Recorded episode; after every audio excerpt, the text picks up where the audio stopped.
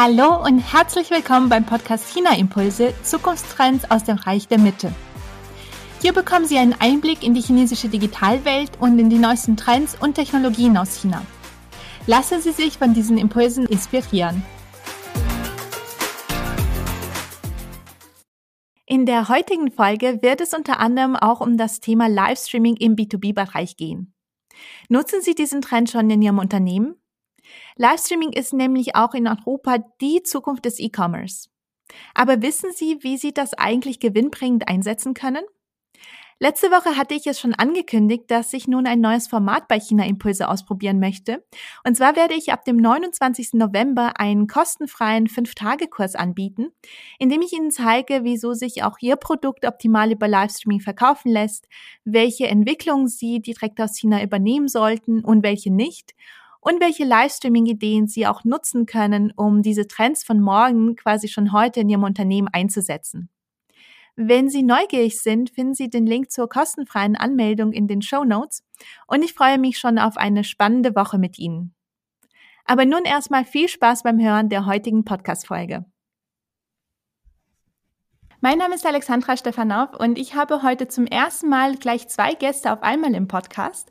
Und zwar Nicole Schlenz und Nils Horstmann von der Unternehmensberatung Eviom GmbH. Nicole Schlenz ist dort Digital Marketing Consultant. Sie ist Halbchinesin, ist in Deutschland aufgewachsen und berät nun europäische Unternehmen zu Markteintritts- und Marketingstrategien für den chinesischen Markt. Nils Horstmann ist seit 2010 Gründer und geschäftsführender Gesellschafter der Eviom GmbH und die Unternehmensberatung ist auf Digital Marketing spezialisiert und legt den Schwerpunkt auf Strategy Consulting, auf Performance Marketing, B2B Lead Generierung und China Marketing. Und genau über diese Themen werde ich mit den beiden heute auch sprechen und im Speziellen über das Thema digitales B2B-Marketing in China. Herzlich willkommen bei China Impulse, ihr zwei. Hi. Hallo, Alexandra, grüß dich. Ja, schön, dass ihr da seid. Ihr habt ja super viel praktische Erfahrung in diesen Bereichen, die ich gerade genannt habe. Deswegen würde ich sagen, steigen wir auch gleich ins Thema ein. Und ich würde euch als erstes mal fragen, was sind denn für euch so die Erfolgsfaktoren, äh, wenn es um ein gelungenes B2B-Marketing in China geht? Mhm. Okay, also ja, wie du schon sagst, äh, sind wir ja seit über zehn Jahren schon im Digital-Marketing-Bereich, machen viel europaweit mit B2B, haben jetzt hier vor drei, vier Jahren angefangen, unsere Business Unit China Marketing aufzubauen, weil wir natürlich sehen, dass äh, gerade aus dem deutschsprachigen Raum viele Unternehmen äh, stärker und stärker in den Wachstumsmarkt äh, China eben reingehen. Ähm, und dann ist die Ausgangssituation natürlich auch ein bisschen unterschiedlich. Ja? Also Teilweise ähm, haben die schon Niederlassungen vor Ort, teilweise haben die Vertriebspartner exklusiv oder nicht exklusiv, teilweise ist die Brand schon bekannt oder nicht. Und meistens clustern wir das so in drei Bereiche. Ähm, denn ich sage mal so, das Endziel ist ja doch irgendwo dann auch Lead zu generieren mit unseren Marketingmaßnahmen, den äh, Vertrieb zu unterstützen. Und meistens ist aber auch dieser Faktor der, ich sag mal, Sichtbarkeit, Awareness, Trust-Aufbau, also wirklich auf den Plattform der chinesischen User eben auch äh, sichtbar zu sein. Ähm, dann natürlich auch das Thema äh, Chinese Firewall, äh, hier mit den Webseiten auch ähm, gut erreichbar zu sein, sage ich mal. Und ähm, neben dieser Sichtbarkeit, Awareness ist dann äh, meistens das zweite, dann auch wirklich Reichweite zu bekommen, über Advertising, äh, Traffic zu generieren etc. auf die jeweiligen Plattformen, allen voran die Website und WeChat natürlich. Ähm, und dann als drittes eben auch zu gucken, wie und wo kann ich die Leads ähm, dann auch generieren, ähm, also zum einen natürlich mit Formularen, die man einbauen kann. Ähm, eine Herausforderung ist auch meist dann die Anbindung an die bestehenden Lead-Generierungs-, Nurturing-, Scoring-Systeme, ähm, die die Unternehmen meist international einsetzen, die aber zum Beispiel zu WeChat keine richtigen Schnittstellen haben. Mhm. Und wie du schon sagst, äh, das B2B-Marketing hat ja viel mit Plattformen, auch mit Systemen, mit Tools zu tun, aber auch in erster Linie mit der Kommunikation. Und äh, die Kommunikation ist ja auch kulturell bedingt. Also was würdet ihr denn sagen, welche Unterschiede oder gibt es Unterschiede in China ähm, zwischen der B2C und B2B-Kommunikation? Ähm, also definitiv, das ist sicherlich China-spezifisch nochmal, aber ganz allgemein ja auch ein Thema im B2B ist es ja meist so, dass die Entscheidungen hin zum Lead oder zum Kauf ja wesentlich länger sind, ja. Also wenn ich irgendwie, ich sag mal, ein paar Nike-Schuhe einkaufen bei JD, dann fange ich an, Nike irgendwie zu recherchieren. Ähm, aber im B2B ist natürlich was anderes. Meistens auch höhere Investitionen Wir hatten letztens einen Kunden, der hat gesagt, das dauert drei, vier Jahre vom Lead bis zum Kunden, weil so viel technische und rechtliche Sachen zu klären sind. Ähm, und das heißt, diese ganze Customer Journey dauert wesentlich länger. Ich glaube auch dieses Thema Research, gerade auf äh, Seiten chinesischer Kunden, gerade wenn es ausländische Unternehmen sind, ähm, ist definitiv intensiver und länger. Ein schönes Beispiel ist ja auch Baidu Baike, also was man hier ein bisschen analog mit Wikipedia sehen kann. Dadurch, dass das natürlich auch von Baidu händisch alles geprüft ist, hat das einen enormen Trustwert und ist zum Beispiel einer dieser Touchpoints, die auch von chinesischen ähm, B2B-Usern eben auch intensiv genutzt werden in dieser Research-Phase. Also bevor tatsächlich dann ja auch ein Kontakt aufgenommen wird, ist ja auch so eine Faustformel, die man auch in Deutschland hat, haben eigentlich 70 Prozent der ganzen User sich schon sehr intensiv online informiert, sage ich mal. Und da ist es natürlich wichtig, in dieser Informationsphase auch sichtbar zu sein. Mhm. Ja, das ist ein super Punkt, den du ansprichst. Ich äh, lasse dich gerade auch antworten, Nicole, aber super Punkt, den äh, du angesprochen hast, Nils, dass die chinesischen äh, Kunden und Kundinnen oder äh, die Leute allgemein sich sehr, sehr viel mehr informieren, als wir das von uns im, in Deutschland im deutschsprachigen Raum kennen. Genau. Aber vom Kommunikationsstil her würde ich sagen, dass im B2B in China das eigentlich recht ähnlich ist zu Luxusmarken auch. Also ich meine, B2B ist am Ende des Tages immer noch eine Privatperson, die sich auch informiert auf Plattformen, wo sie privat unterwegs ist und wo sie auch im Alltag gerne was zu lesen möchte und sich informieren möchte. Also wir sagen immer, viel Bildsprache, Videosprache ist auch im B2B kein Fehler, vor allem in China. Mhm. Und äh, merkt man das auch im B2B-Marketing, dass sich die Leute mehr informieren, als äh, sie das bei uns hier machen würden? Ja, definitiv. Also allein dieser Nutzung dieser Plattform, die ich gerade eben genannt habe, also die werden ja aktiv genutzt, da hat man ja auch entsprechende Statistiken.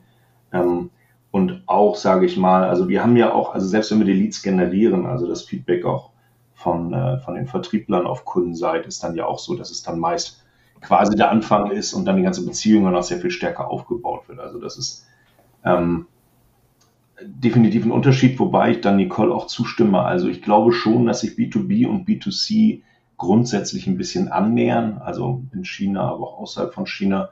Und dieses ähm, Stichwort Luxusmarken, wir hatten ja den, den Sven Spöde letztens auch bei uns in einem Event ähm, und der hatte dieses, diese schöne Anekdote gebracht, dass B2B-Unternehmen eigentlich auch wie Luxusmarken agieren müssen. Also ich sag mal, die Zeiten, wo man seinen PDF-Prospekt äh, irgendwie online bereitstellt und das war's dann, die sind, glaube ich, da vorbei, sondern also gerade chinesische Nutzer, also durch diese Masse an Informationsflut, diese intensive Mobile-Nutzung, die sehr, ich sag mal, kurzfristige Aufmerksamkeitsphase auch für Informationen, für Content, ähm, es bewegt eigentlich dazu, dass man wirklich hochwertigen Content, hochwertige Kommunikation führen muss. Ja, also gerade WeChat, du kennst es, Hunderttausende von Seiten und, und äh, dort einfach nur 0815 Informationen zu ähm, kommunizieren, dass es irgendwie langweilig wird. Also das muss einfach auch einen gewissen, einen gewissen, ich hätte beinahe gesagt, Entertainment-Faktor haben, ja, oder du weißt, was ich meine. Das muss wirklich angenehmer, attraktiver, wertvoller Content sein, der auch eine gewisse Aufmerksamkeit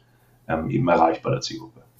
Ja, und Nils hatte ja auch gerade eben schon das Thema Beziehungen angesprochen. Und in China ist ja Guanxi, also die Beziehungen zwischen ähm, auch Geschäftspartnern extrem wichtig. Und das aufzubauen erfordert auch irgendwie eine leichte Kommunikation, eine, wo man sich auf Augenhöhe trifft und, und sich auch versteht, ne?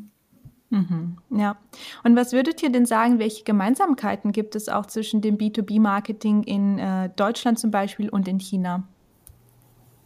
Ja, ich hatte es gerade ja schon mal angerissen, also die Gemeinsamkeiten, die Unterschiede. Ähm, also grundsätzlich ist das B2B-Marketing natürlich äh, längerfristig zu sehen. Es hat äh, die ganze Customer Journey ist entsprechend länger. Ähm, das heißt, man äh, muss ja auch ein gewissen, ja, ich sag mal, ein gewisses Verständnis mitbringen für den chinesischen Markt. Ähm, auch eine gewisse Langfristigkeit der Maßnahmen, vielleicht auch einen gewissen Atem. Also wir haben ab und zu auch Unternehmen, die, das ist vielleicht ganz schön, und gerade so deutsche Unternehmen, die sagen, ähm, da ist ja ein Riesenmarkt in China. Äh, da will ich mal eben schnell rein mit meinen Produkten. Das läuft ja ganz gut in Deutschland. Ähm, wo wir eigentlich auch sagen, du, das ist zwar ein riesiger Markt, aber das hat natürlich auch einen riesigen Wettbewerber und du bist jetzt einer von äh, Tausenden. Per se kennt dich keiner und äh, du musst äh, da vielleicht mit deiner Story oder mit deiner Story auch noch mal ein Stück weit bei Null anfangen, ja. Mhm. Und äh, ihr hattet ja auch schon einige Unterschiede, hattet ihr schon benannt. Habt ihr noch mehr, wo ihr sagen würdet, das sieht man ganz deutlich, dass die B2B-Kommunikation, äh, das B2B-Marketing in China anders läuft als das, was wir hier kennen, ähm, ja, im sogenannten Westen? Also ich glaube, das, ich glaube, das Einfachste, wo es deutlich wird, ist ja wirklich das Thema WeChat. Ja, also wir sehen es ganz oft. Also wir reden ja auch oftmals ähm, hier, also ich bleibe jetzt mal auf deutscher Seite, wirklich mit globalen Marketingleitern oder mit, mit VP Sales für den asiatischen Bereich oder vielleicht sogar mit deutschen Geschäftsführern der Niederlassung vor Ort. Ähm, und gerade hier mit den Leuten, die, die ich habe gesagt, klassisches westliches Digitalmarketing bisher machen, die irgendwie sehen, okay, China ist so wirklich viel anders. Ähm, WeChat ist dann halt das schönste Beispiel, wie gehe ich eigentlich damit um, ja. Und äh, manche denken, okay, das ist eine Social-Plattform, wo ich dann mehr oder weniger äh, E-Mails generiere oder die auf die Website schiebe. Ähm, und das ist, glaube ich, wichtig zu verstehen, dass es ja in sich ein geschlossener Kosmos ist, der eigentlich die gesamte Customer Journey, also von Advertising erreichen, kommunizieren, äh, vielleicht irgendwo auch den Lead generieren, Event zu machen, live zu streamen, die Leute als Kunden zu gewinnen, aber auch das, das After-Sales Customer Service ähm, komplett darüber abzudecken. Ja. Und das merke ich schon, dass ähm, ist manchmal nicht ganz einfach für die Kunden, das zu verstehen. Also auch wie arbeiten sie damit, wie können sie das pflegen, geht es im Browser, brauchen die ein extra Handy aus irgendwelchen Sicherheitsbestimmungen? Das sind so typische Fragen, die wir, die wir tagtäglich auch haben. Mhm, ja, sehr, sehr spannende Punkte zu WeChat kommen wir ja auch äh, gleich später nochmal. Ähm, aber wenn es um B2B-Marketing geht, da ist ja auch die Lead-Generierung ein sehr wichtiger Punkt. Was ratet ihr euch, den euren Kunden, wenn es um diese digitale vor allem äh, Lead-Generierung geht in China? Wie werden denn qualifizierte Leads über Digital-Marketing-Maßnahmen auch generiert? Ja, was Nicole vorhin schon angesprochen hatte, das Beziehungsnetzwerk. Also was, was wir auch stark erleben, ist, dass ähm, es oftmals Vertriebler vor Ort gibt, die auch einen guten Job, sage ich mal, machen, die aber sehr stark ihr eigenes Netzwerk pflegen. Ja, also bis hin zu, die haben einen WeChat-Account, den sie, den sie mehr oder weniger auch privat nutzen und dort ihr Netzwerk eben auch mitnehmen und das dann auch irgendwo weg ist. Ja, also ich glaube, es ist, ich, ich habe also Unternehmen kennengelernt, mit denen ich auch in China war, die sagen, die haben Salesforce, SAP global und vor Ort die, die Lead-Generierung und auch Verwaltung läuft irgendwie bestenfalls mit Excel-Listen. Ähm, also ich glaube, das ist wichtig, sich da erstmal einen Überblick zu verschaffen, ähm, wirklich auch das, das Lead-Management ein bisschen übergreifend zu betrachten, die Channels miteinander zu vernetzen, da auch die Datenbasis zu schaffen, vielleicht auch die rechtliche Basis, ja auch ein Thema, was immer wichtiger wird und dann wirklich ähm, sukzessiv gucken, über diese Channels halt die Leads zu generieren und dann in irgendeiner Form zu aggregieren, ja, bestenfalls also auch in ein zentrales ähm, ja, CRM-System eben auch, auch zusammenzufassen.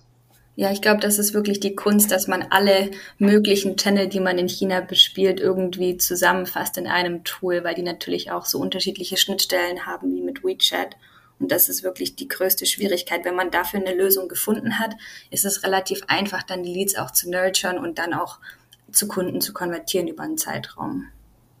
Mhm.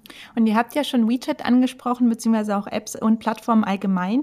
Ähm, ihr habt noch nicht so viel erzählt, wie es mit chinesischen Webseiten aussieht. Wir nutzen ja noch sehr, sehr viel äh, wirklich Webseiten äh, bei uns in Deutschland. Wie ja. sieht es denn damit in China aus?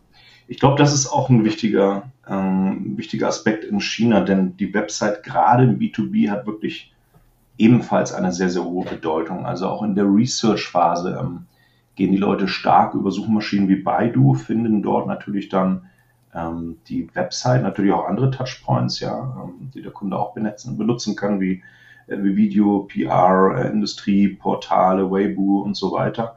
Ähm, aber die Website hat definitiv eine zentrale Bedeutung. Ähm, und ich glaube, bei diesem Stichwort Unterschiede und Gemeinsamkeiten, das ist, glaube ich, ähnlich äh, wie auch in Deutschland, wohingegen im B2C die Leute natürlich viel über WeChat etc. auch recherchieren.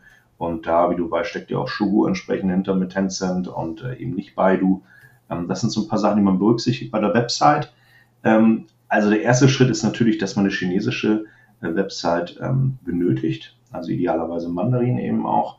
Ähm, und dann gibt es aber das, was ich vorhin kurz angerissen habe, eben auch die, die Greater Firewall of China. Das heißt, ähm, die, äh, sage ich mal, das Thema Hosting der Website, also alles, was in Mainland China gehostet ist, das ist der, der ideale Case, hat äh, für Chinesen natürlich eine gute Erreichbarkeit, eine gute Usability, einen guten Speed. Ähm, wenn es aber eben außerhalb liegt, und das fängt ja schon mit Taiwan, Hongkong an, Singapur, im Worst Case natürlich Richtung Deutschland oder USA, ähm, dann können diese Zugriffszeiten extrem langsam werden. Und dann ist die Frage, wie lange der User Ladezeiten von fünf bis zehn Sekunden für eine Seite akzeptiert oder dann irgendwann abbricht. Das heißt, idealerweise eine Website vor Ort. Das geht aber nur, wenn man tatsächlich auch eine Niederlassung hat in China, denn dann bekommt man eine ICP, also eine offizielle Genehmigung des chinesischen Ministeriums auch in China hosten zu dürfen. Das heißt, das ist so einer der initialen Bestandsaufnahmen von uns, sage ich mal, der Fragen, ob die Unternehmen in China sind oder nicht. Ähm, wenn nicht, gibt es halt einige Spezialdienstleister, die zumindest die Anbindung ähm, nach China durch die Firewall und dann auch innerhalb China, ist natürlich auch ein Riesenthema, möglichst gut abdecken, ähm, sodass diese Zugriffszeiten noch, noch ähm, attraktiv werden dann. Ja, man muss halt auch bedenken, dass die Chinesen viel mit ihrem Handy arbeiten. Es ist halt alles mobil, ne? nicht so wie bei uns, dass wir alles über einen PC researchen. Deswegen sind die Zugriffs, also die Zugriffszeiten auch nochmal deutlich wichtiger, weil über mobil viele Daten natürlich nochmal langsamer sind als über einen Desktop beispielsweise. Ja, und ein, ein Punkt, wenn ich ihn noch ergänzen darf, ist tatsächlich auch, ähm, also die meisten international tätigen Unternehmen haben ja beispielsweise eine Com-Domain, wo Sie in einem Unterordner oder eine Subdomain, also slash cn oder cn. Ähm, dann die jeweiligen Länderversion haben. Und das ist zwar grundsätzlich auch möglich, aber es wird in dieser Form von Baidu nicht so unterstützt, wie wir es zum Beispiel von Google gewohnt sind. Also bei Google haben wir entsprechende Möglichkeiten über, über Language Tags, über, über Länderspracheinstellungen, ähm, das zu kommunizieren, welcher Bereich äh, für welche Region optimiert ist. Und das ist in Baidu nicht so der Fall. Das heißt, der beste Case ist wirklich eine dedizierte Version, also praktisch eine eigene Website nur auf Chinesisch ähm, und das halt eben auch in China gehostet für Chinesen. Also das wäre der beste Case. Ja, aber sehr spannend, dass ihr das äh, erzählt, dass die Webseiten doch noch eine gewisse Rolle spielen, auch in China und vor allem auch im B2B-Marketing. Weil ich finde, wenn man ähm, vor allem von WeChat oder von den ganzen anderen Plattformen und Super-Apps hört in China und gerade weil alles mobil stattfindet, hat man teilweise das Gefühl, dass äh, Webseiten gar nicht mehr wichtig sind und dass man eigentlich nur über Apps über auch teilweise über Video-Apps ähm, die Suche, sich auf die Suche, Suche begeht äh, ja. wenn man was Bestimmtes äh, finden möchte und weniger noch äh, klassisch über Baidu. Aber spannend, dass ihr sagt, dass es das auf jeden Fall auch noch gibt in dem, so in dem, in der Form. Ja, das zeigt aber auch dieser integrierte Gedanke. Also meistens starten wir auch gar nicht mit den Plattformen, sondern wirklich mit der Frage, wer ist die Zielgruppe, mit welchem Content spielen wir und äh, welche, welche Touchpoints sind relevant in der Customer Journey.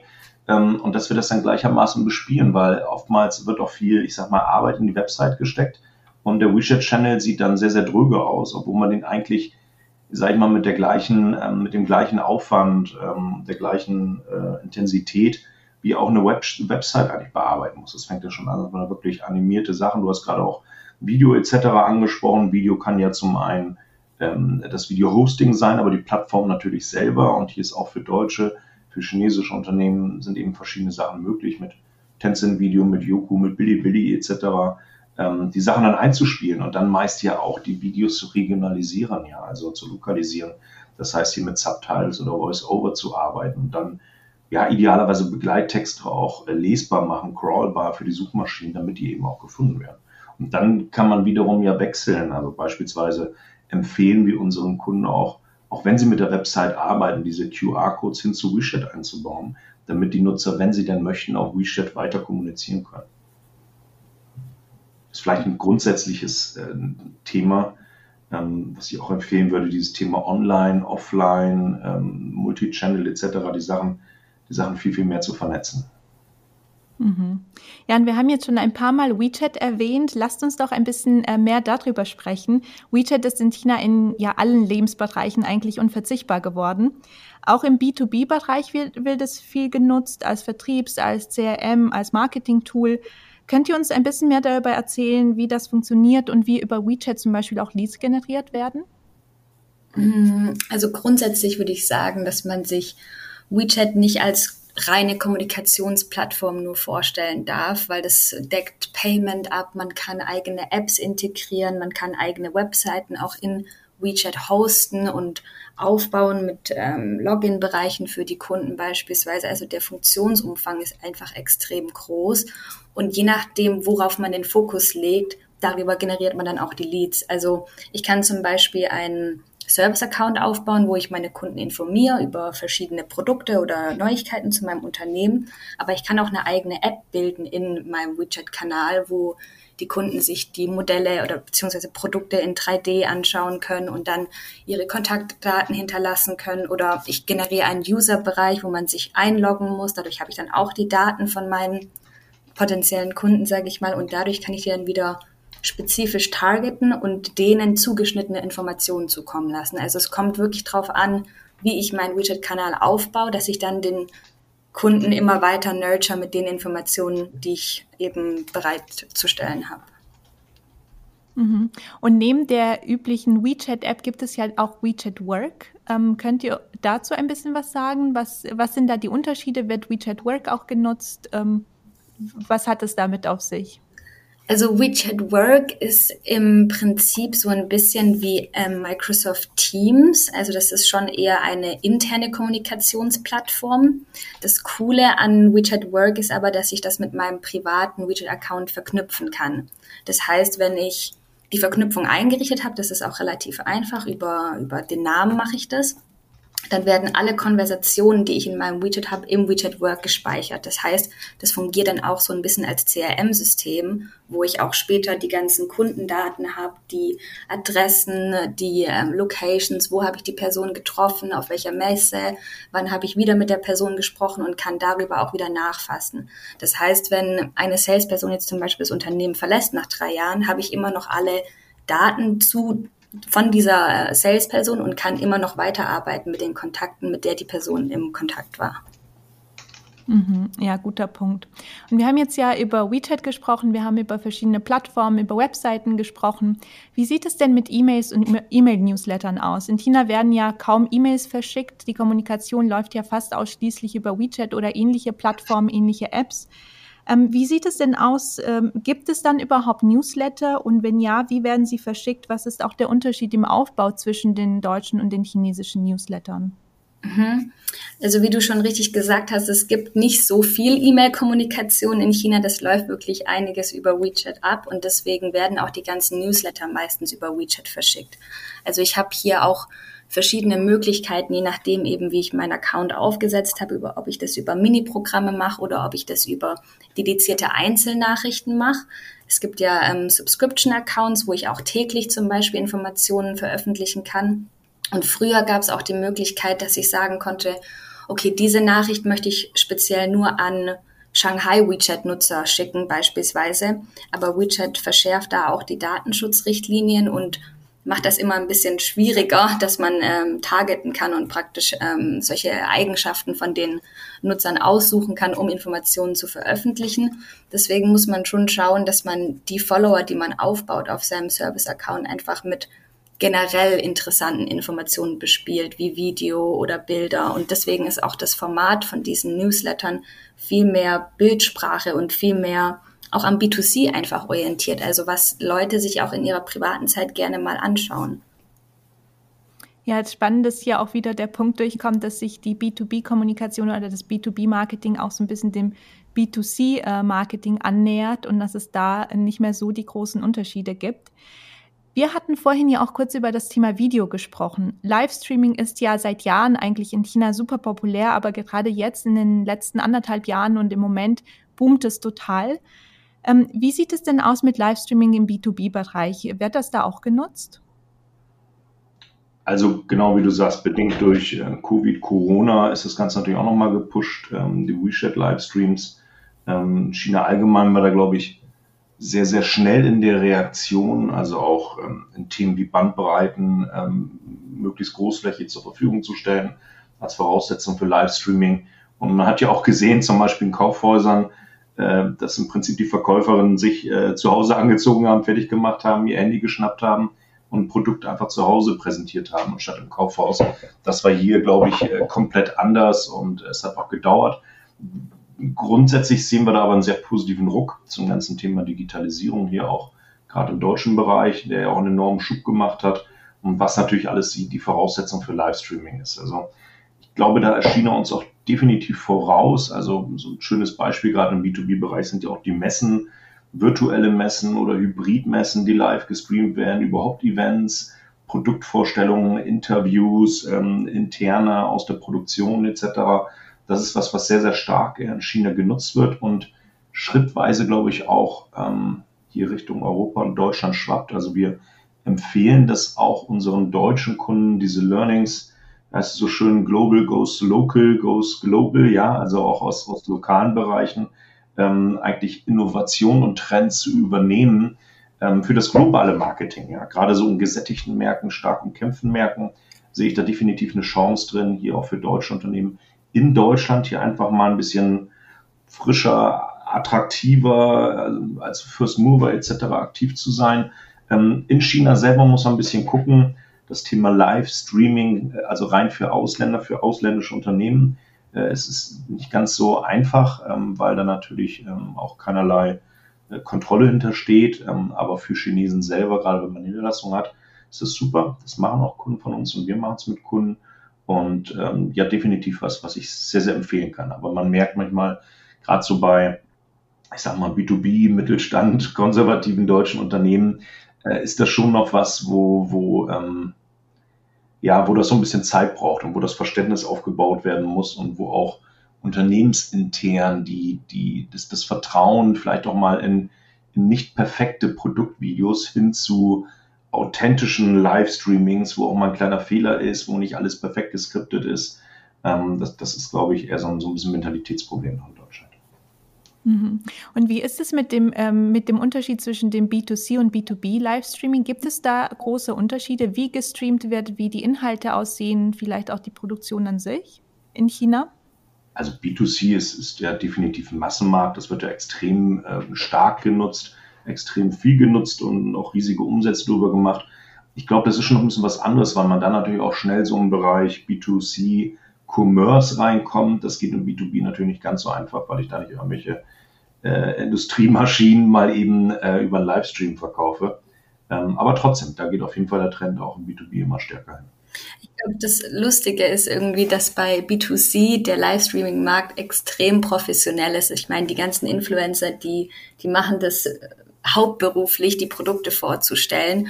Und im B2B würde ich sagen, dass das Livestreaming gar nicht diesen professionellen Anspruch haben muss. Da geht es viel mehr darum, authentisch zu sein, auch einfach ein irgendeinen Sales-Mitarbeiter zu nehmen, der dann auf die Messe geht und dann selber zeigt, hey, ich bin gerade hier und ich mache gerade das, also ein bisschen mehr dieses Persönliche im Livestream rüberzubringen als im B2B, äh, im B2C beispielsweise. Mhm. Und es geht, wie Nils auch schon gesagt hat, weniger um den direkten Verkauf, sondern auch mehr um die Produktvorstellung, um die Kundenbindung auch, um die Lead-Generierung. Hm. Ja, wobei man auch durchaus mal gucken kann, also bei, ich sag mal, bei Influencern, KOL etc., denkt man immer sehr viel an B2C, aber es gibt natürlich ähm, Branchen und Influencer, die auch ein B2B-Unternehmen nutzen kann. Ja? Also wir haben zum Beispiel Kunden aus dem Bereich Automotive. Und das ist natürlich ein Thema, wo dann auch Influencer über, ich sag mal, innovative Antriebssysteme, E-Mobility etc. berichten. Und da kann man sich natürlich schon positionieren und auch so diese, diese Reichweite ein Stück weit mitnehmen. Also am Ende, das ist ja das äh, ist zwar dann nicht der, die B2B-Zielgruppe, am Ende die B2C-Zielgruppe, die ja auch einen gewissen Druck eben auf das, auf das Produkt ähm, aufbauen kann, ja? also auf Nachfrageseite. Also ein Influencer muss ja nicht unbedingt immer eine öffentlich bekannte Person sein. Das kann ja auch ein Branchenexperte beispielsweise sein. Also der Markt in China ist da viel vielschichtiger, auch mit Mikroinfluencern beispielsweise, die einfach Fachbeiträge zu bestimmten Themen veröffentlichen und die zu nutzen, macht natürlich Sinn, weil das ist schon die richtige Zielgruppe und die sind auch preislich nicht so hoch wie die großen KOLs beispielsweise. Mhm. Ja, sehr spannend. Ihr habt es vorhin auch schon so ein bisschen angedeutet in die Richtung, was die Zukunftstrends auch sein könnten in China im B2B-Marketing. Was seht ihr da für Entwicklungen? Was sind die Trends einmal in China vor Ort und was könnte auch zu uns nach Deutschland kommen? Also ich sehe schon dieses Thema Livestream, was wir angesprochen haben, wirklich als, als definitiv einer der Top-Trends. Ich glaube, das ist, ähm, dass jedes europäische Unternehmen da gut beraten, mal zu gucken, was machen chinesische Wettbewerber auch, ja, auch wenn man sagt, die sind äh, aus irgendeinem Grund äh, vielleicht doch recht unterschiedlich, aber wie die einfach diese Medien auch nutzen und, und wie die sowas ähm, ja quasi in ihre Marketing-Kommunikationsstrategie integrieren. Also das kann ich definitiv empfehlen.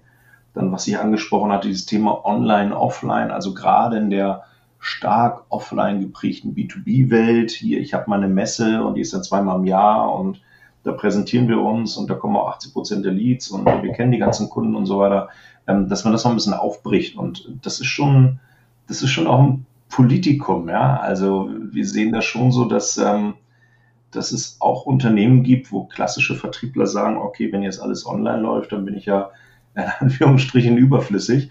Also da muss man schon äh, so ein bisschen die Brücke schlagen zwischen, ich sag mal, Marketing und Vertrieb.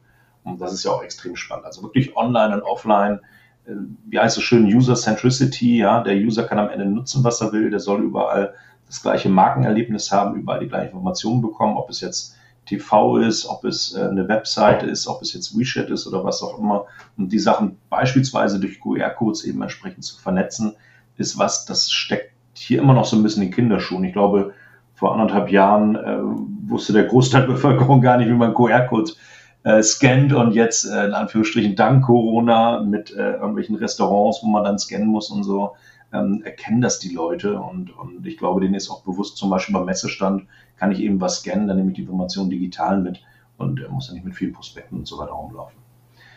Vielleicht ein anderer, ein dritter Punkt noch ist so dieses ganze Thema B2B-Commerce, was wir gerade auch angerissen hatten. Also ich glaube schon, dass da eine ganze Menge passiert und wir haben ja doch vergleichsweise wenig so, so Portale, sowas wie Wer liefert was oder sowas hier in Deutschland. Ähm, da sehen wir einfach, wenn wir das für chinesische, also in China für deutsche Unternehmen machen, dass dort ähm, sehr viel mehr spezifische Portale sind, wo eben auch Einkäufer unterwegs sind und wo es auch sehr wichtig ist, dort präsent zu sein, wenn es denn geht, standardisierte Produkte direkt zu verkaufen, aber auch darüber zum Beispiel dann Leads zu generieren für Individuallösungen. Mhm. Ja, sehr, sehr spannende Themen. Ich könnte euch noch tausend Fragen stellen, aber so ganz langsam kommen wir zum Ende unseres Gesprächs. Was würdet ihr denn sagen, so ein bisschen zusammenfassen, was können wir denn im Bereich B2B-Marketing von China lernen und auch bei uns hier in Deutschland implementieren oder adaptieren? Äh, Nils, du hast ein bisschen was angedeutet schon, aber kannst du das noch mal ein bisschen zusammenfassen? Also ich glaube, grundsätzlich ist man gut beraten, sich einmal auseinanderzusetzen, auch mit dem Markt. Ja? Dass man also nicht ähm, versucht, eins zu eins einfach äh, die bestehenden Sachen, Marketingmaßnahmen, erfolgreiche Konzepte für China zu übernehmen, sondern sich wirklich auseinanderzusetzen, was sind die, die technischen Unterschiede, was sind kulturelle Unterschiede, was erwarten die Nutzer, ähm, ähm, was sind eben auch Plattformen, die genutzt sind, wie sind eben so Sachen wie Research etc.? Ähm, was machen Wettbewerber, auch chinesische Wettbewerber? Also wir, es ist ja einfach auch der Trend aktuell, dass, dass äh, die chinesischen Produkte, sage ich mal, immer besser werden, die Unternehmen immer selbstbewusster werden, die auch mit ihren Brands kommunizieren, nicht mehr irgendwie White Label ähm, und auch dieses, ja, ich sag mal ein bisschen äh, patriotische Denken der Chinesen auch mehr und mehr auf eigene Marken zu setzen. Also ich glaube, dessen muss man sich auch ein bisschen bewusst sein dass man sich nicht ewig auf dieses äh, Made in Germany ausruhen kann.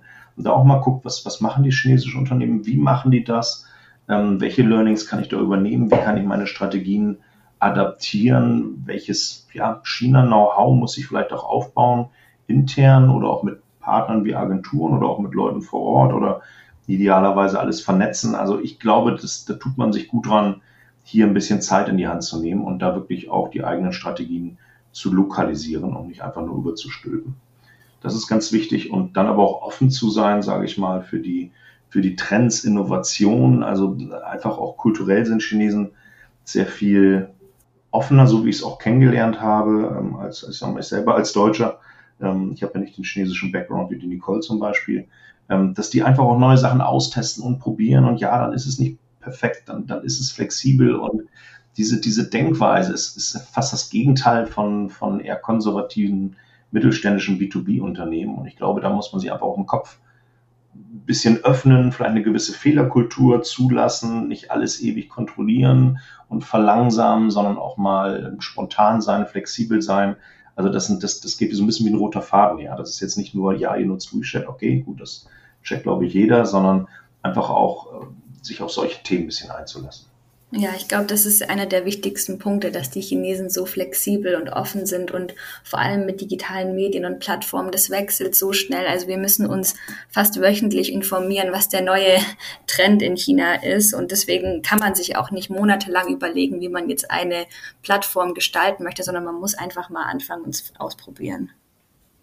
Ja, ein sehr guter Punkt, dass es dann gar nicht so die Hard Facts sind oder die Hard Fact Trends, die man sich anschauen muss, sondern es fängt wirklich bei der Kultur an und bei dieser Offenheit und was ihr auch gesagt habt, auch die Offenheit, den Blick nach China zu werfen und nicht zu sagen, äh, ja, China interessiert mich nicht, sondern dass man auch wirklich schaut, was passiert denn da, was könnte vielleicht auch bei uns irgendwann Einzug halten in vielleicht ein paar Jahren, aber irgendwann auf jeden Fall schon. Und zum Schluss noch, wo können denn unsere Zuhörer und Zuhörerinnen euch finden, wenn sie sich mehr mit euch über diese Themen unterhalten möchten? Ja, als, ich sag mal, Digital-Marketing-Agentur ist es natürlich sinnvoll, dass man uns auch digital findet. Also ähm, über Google natürlich. Ähm, wir sind natürlich auf LinkedIn alle. Wir sind selber auch ähm, auf WeChat über unsere Website evion.com oder eben auch evion.cn ähm, sind auch unsere Kontaktdaten alle da. Und ja, wir freuen uns immer, wenn wir uns vernetzen, wenn wir unser eigenes Netzwerk aufbauen, wenn wir selber neue Sachen lernen, neue Impulse bekommen und äh, sehr gerne freuen wir uns drauf. Sehr schön. Das verlinke ich auf jeden Fall auch in den Show Notes. Da können äh, sich die Leute mit euch noch in Verbindung setzen. Und habt ihr denn jetzt auch äh, noch ein paar Empfehlungen, sei es Internetressourcen oder vielleicht auch Bücher, die man unbedingt lesen sollte, sich anschauen sollte, um China besser zu verstehen? Es gibt natürlich, sage ich mal, ein paar sehr ähm, aktive Plattformen, ähm, Journalisten etc., wie zum Beispiel Frank Sieren, der natürlich hier super Bücher schreibt, äh, wie zum Beispiel Zukunft China, die gerade so diese Entwicklung, äh, Tendenzen politisch, kulturell etc. da super Beispiele hat. Es gibt einen schönen Online-Newsletter, auch erst ein paar Monate alt, von äh, Wolfgang Hörn, der heißt auch China Hörn, der Newsletter.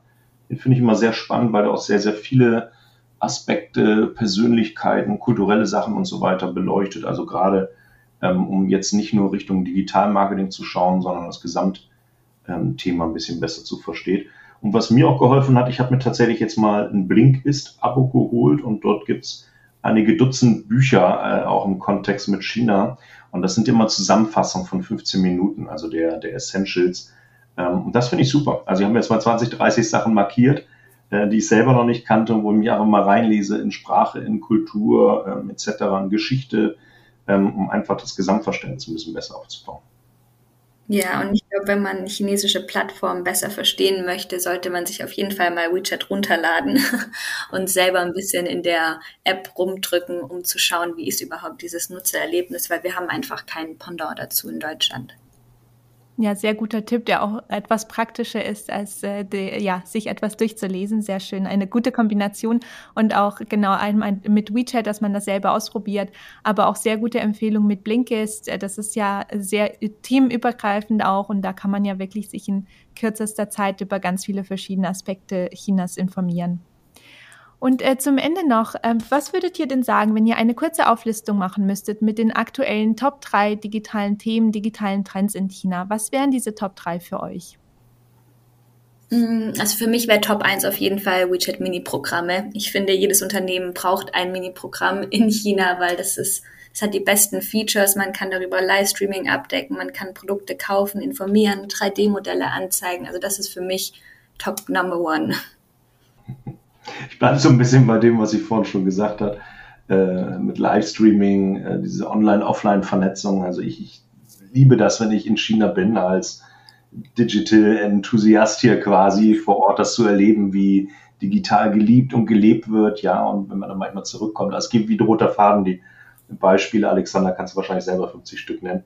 Ähm, und ich finde aber auch WeChat selber, also es ist zwar kein Trend, aber es ist ja wirklich diese Form der Super-App, wo auch viele Apps von uns ein bisschen darauf hinarbeiten, ja. Und wie Nicole schon sagt, das einfach mal ausprobieren. Klar hat man jetzt hier kein Payment und so weiter, kann hier keine, keine Taxi bestellen und Essen bezahlen, aber da sieht man, wo das hingeht und ähm, ja, was ja auch so ein bisschen das Ziel ist von, von Facebook und Co., also in so eine App mal reinzuwachsen und diese ganzen Services zu vernetzen. Also alleine irgendwie Stromrechnung zahlen mit so einer App, das ist ja, das, traue ich Deutschland in den nächsten fünf Jahren noch nicht zu, glaube ich. Ja, aus Sicherheitsgründen, aber einfach mal sich damit zu beschäftigen, sowas auszuprobieren oder Also das finde ich schon spannend. Ja, das, das ist, von daher ist es für uns eigentlich ein Trend, auch wenn das in China seit Jahren natürlich völlig normaler Alltag ist. Ja, das stimmt. Das ist auch immer so ein bisschen der Unterschied, was ist für uns Trend, was kommt zu uns erst vielleicht in den nächsten fünf oder zehn Jahren und was ist in China schon seit Jahren so selbstverständlich, dass es, äh, ja, ein, wie du sagst, ein Alltagsthema ist. Ja, Nicole, Nils, vielen Dank, dass ihr heute hier wart, dass ihr uns äh, so viele äh, spannende Einblicke in das Thema B2B-Marketing gegeben habt. Möchten Sie nun mehr zum Thema Livestreaming als Zukunftstrend hören? Melden Sie sich gerne für meinen kostenfreien 5-Tage-Kurs an unter dem Motto Aus Kunden werden Fans mit Livestreaming E-Commerce. Den Link finden Sie in den Show Notes und ich freue mich auf Sie.